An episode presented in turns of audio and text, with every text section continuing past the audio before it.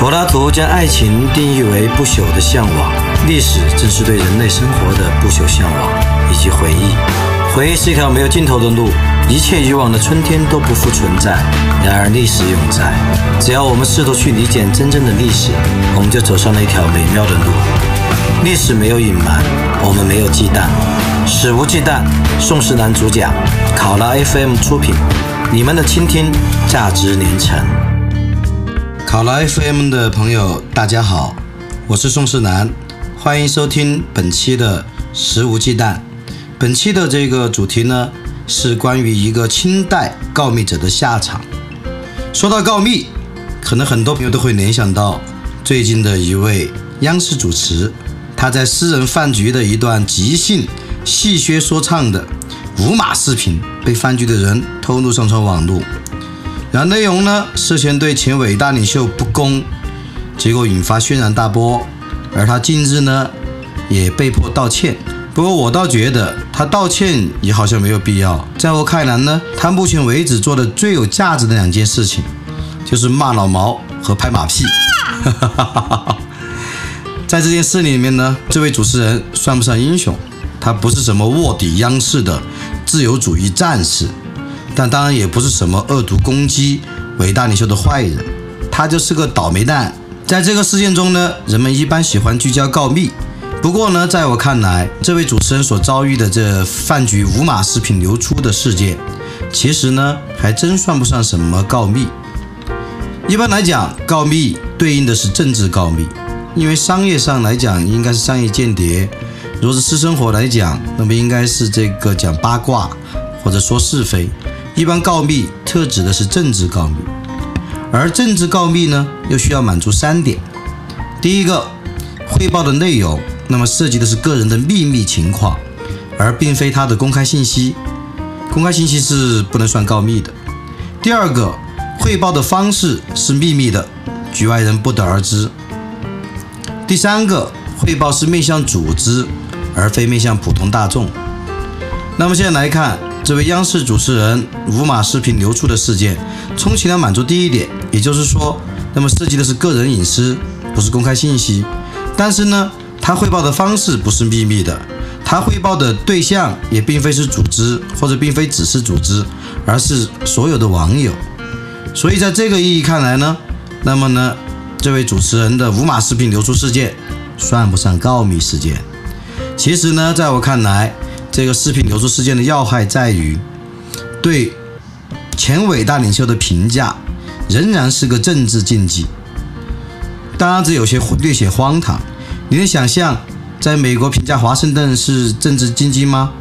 或者在德国评价希特勒是政治禁忌吗？那么，实际上什么国家评价前领袖是政治禁忌呢？那当然是朝鲜了。那可能还有我国。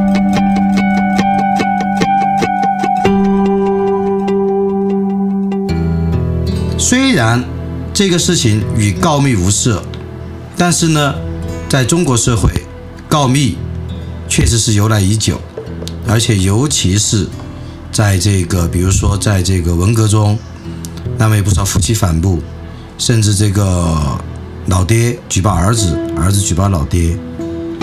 那么呢，告密的这个情节，我印象最深的，反而是一本小说。叫《一九八四》，《一九八四》呢是乔治·奥威尔的一篇一本小说，那么写于一九四零年代，那么后面被看作是对集权政治的精确预言。其中有一句名言，叫“老大哥在看着你”，老大哥也就是集权的领袖。但是呢，实际上老大哥是没有能力、没有办法看着所有的人，他怎么来看着所有的人呢？只能通过告密者。我就想起了一本书，叫《耳语者》。《耳语者》中记录了在斯大林时期，苏联呢有一种公共公寓，好几户人家共用一套公寓。最开始呢，这个公共公寓的功能是解决住房危机，也顺便呢让私人生活受到一定的这个挤压，更多的公共生活。后来呢，就直接变成了一项监控措施。国家的监控可以直接进入家庭的私人空间，那么斯大林的政府就故意让党的积极分子和忠诚的工人，那么直接入住资产阶级家庭，监视他们的日常言行，随时告密，随时回报，老大哥在看着你们。那么一位曾经被监视过的人，那么在回忆录中这样写道：这种被监视的感觉，不同于我所经历过的或者所目睹的镇压、逮捕、监禁、流放，但在某一方面。似乎却更为糟糕。流放中的人还可以部分保留自我的意识，但是我在这个共用公寓里感受到的，却是内心自由和个性的全然窒息。每次呢，走到这，走到厨房，我受到聚在那里的一小群人的审视，就会感到这种窒息，就要启动自我控制。在这种被监视、被随时可能被告密的状态下面，要成为真正的自己，那是绝不可能的。那么斯大林的时代呢，已经一去不复返了。我们还是回到当代，回到这个老毕的事情吧。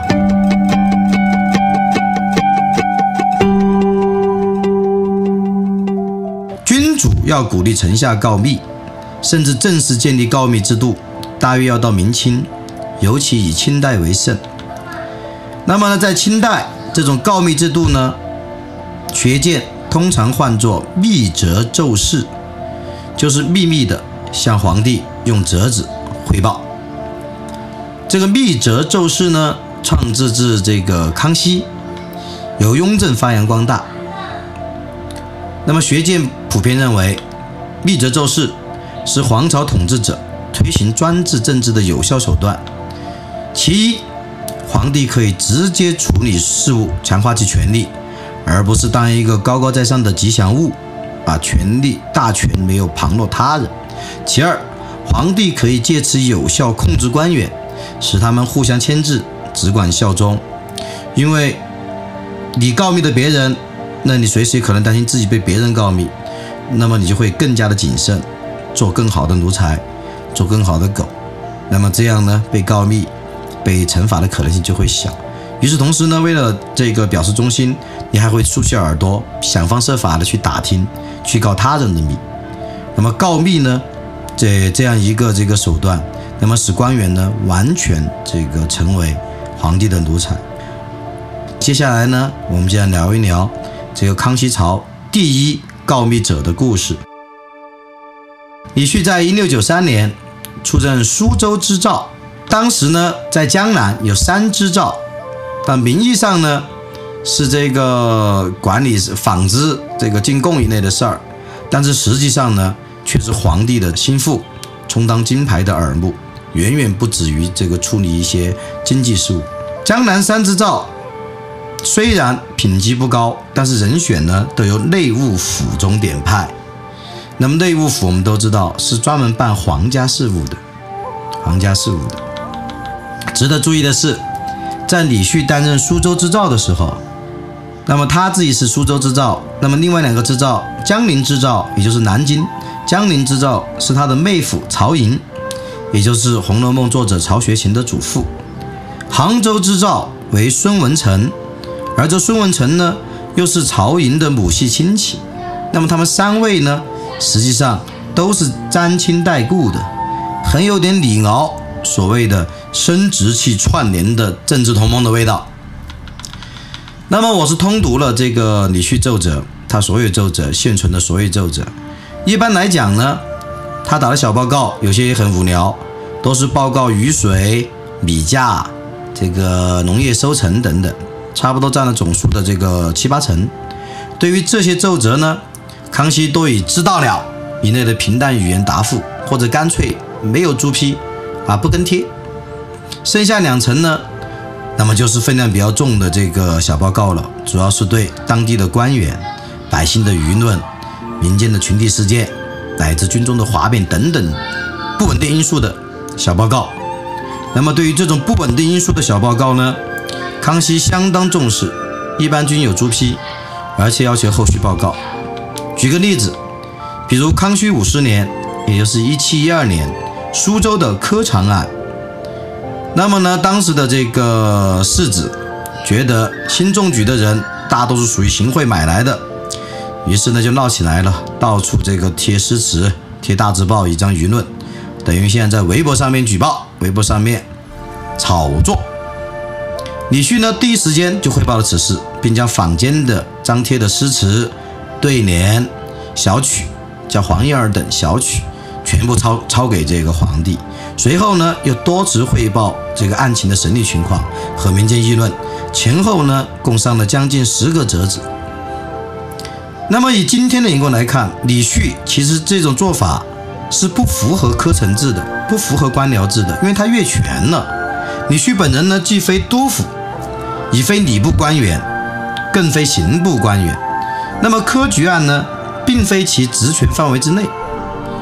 但是呢，康熙师傅很乐意从他的小报告中知悉案情。那么呢，这个李旭的报告详尽曲折，或有点像现在可以直接递入海内的。这个孩子内的这个内参。那么再比如，关于江苏巡抚张伯行，李旭也老打小报告，他对这个巡抚很不满，经常偷偷的在折子里面这个说他、批评他，说这个人是撒谎精，外表道学，内心虚伪。啊，康熙呢很有的幽默感，那么有时候呢还跟着李旭一起嘲笑张伯行。说张伯行行事迂腐，令人闻之鼻酸，很可笑。不过呢，当时这个张伯行这个巡抚，江苏巡抚张伯行，他的公共名声不错，轻易呢对其多加包养，所以康熙康熙虽然讨厌他，公开公开这个言论呢，却也赞美他是天下第一清官。所以，如果我们不看这些密奏的折子和皇帝的这个朱批，我们很难发现康熙内心深处其实对这个所谓天下第一清官是非常厌恶的，所以政治的水真的是很深啊。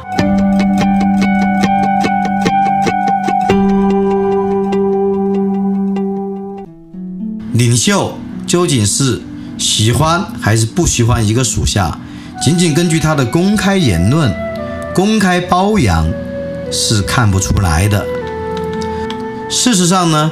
李旭的报告范围范围，他的这个小报告范围非常宽阔，几乎横跨六部。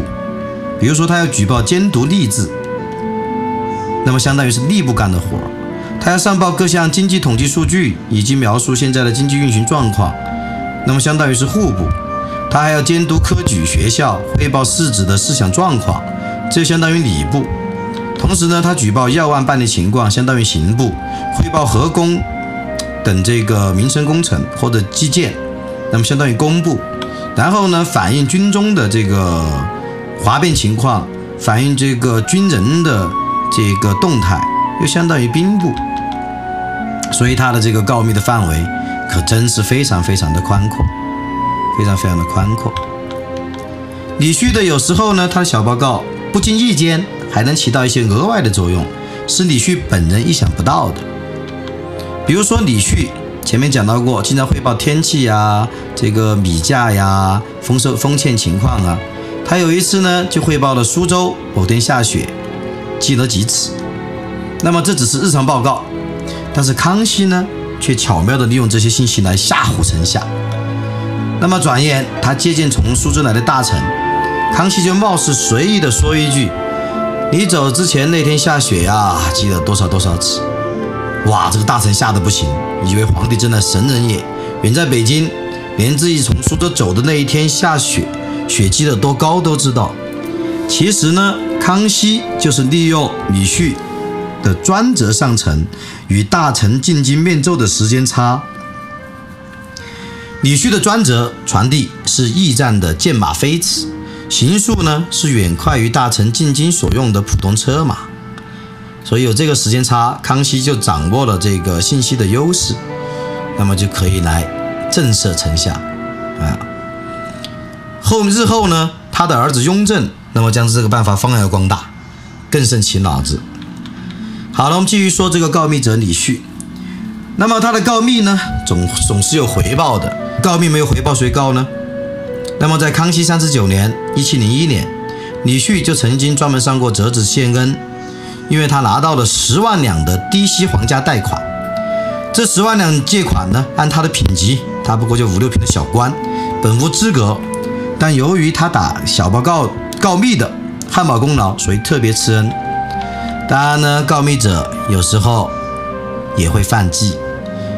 李旭呢，他是作为家奴一样的丞相，他没事呢也要发发点请安折，逢年过节呢就得上折拜货，内容比较肉麻，就跟我们小时候给老师送的元旦贺卡差不多。那么老江湖也有失手的时候，在康熙四十八年（一七一零年），李李旭呢在请安折之中，不知道怎么这个犯毛病了。就复奏了江南提督张云逸病故，那么这可是低级错误，因为向皇帝请安与汇报大臣死亡必须分开，啊，否则就不吉祥、不吉利，甚至有诅咒皇帝脑儿翘辫子之嫌。虽然告密者李旭犯了这样的错误，但是康熙还比较豁达，就朝中踏下，他说：“你的请安折子不该与此事一起混写，这样写很不敬。”你他妈还认识几个臭字？不知道到哪儿去了。李旭看到这个回复，当然吓得汗出如浆，急忙上折献罪，猛扇自己嘴巴了事。康熙之所以不搞他呢，也因为这个告密者李旭是他的心腹，所以他就放他一马。那如果是他本来就讨厌的人，那么估计也就拿下了。这些告密者呢，既然是帝王的心腹，难免呢恃宠放纵，干点坏事儿。像比如康熙五十二年，也就是一七一四年，李旭呢偷偷摸摸收取宫中太监的银两，没有上奏，被逮个正着。还好康熙比较宽容，只给予了割职留任的处分。而事实上呢，没多久，这个李旭又另有听用，并没有真正的从此开除出公务员的队伍。事后呢，李旭退还了收贿银两，还上折子呢谢恩。不过一朝天子一朝臣呐，一旦站错队，可相当恼火。李旭呢，在康熙五十二年，就康熙执政的晚年，一七一四年，强买苏州民女，送给这个八皇子拍马屁。当时这位八皇子啊，风头正劲，那么继任呼声呼声很高。那么虽然他没有搞什么重庆模式一类的，但是呢，也仍然被看为是强有力的。接班人竞争者，谁知道呢？四皇子看上去并不那么犀利勇猛，在登基之前，相对比较韬晦和比较显得比较厚道的这个四皇子嬴政呢，却最终胜出。那么就是雍正，雍正帝。他一登基，在雍正元年（一七二三年），立刻找了个借口将李旭抄家查办。又过了四年。在一七二七年，他再次清算这个李旭，将他发往打生乌拉那种鸟不生蛋的地方从军。不久呢，这告密者李旭就死在了打生乌拉。那么以今天的这个眼光来看，这个告密者李旭诚然可比，他的下场的不堪呢，也不值得任何同情。但是我们要明白，人们往往指责告密者。但是呢，告密者绝对不比鼓励其告密的统治者更可比。如果没有鼓励告密的统治者，或者鼓励告密的统政治制度，那么告密者是不太可能大行其道的。那么而政治告密呢，映出了告密者的猥琐，那么映出了他继承其间的政治体制的荒谬、专横与肮脏。而告密者本人呢，也往往。没有办法落得一个光明的下场。好，这就是今天的食物鸡蛋，感谢朋友们的收听，我们下周再见。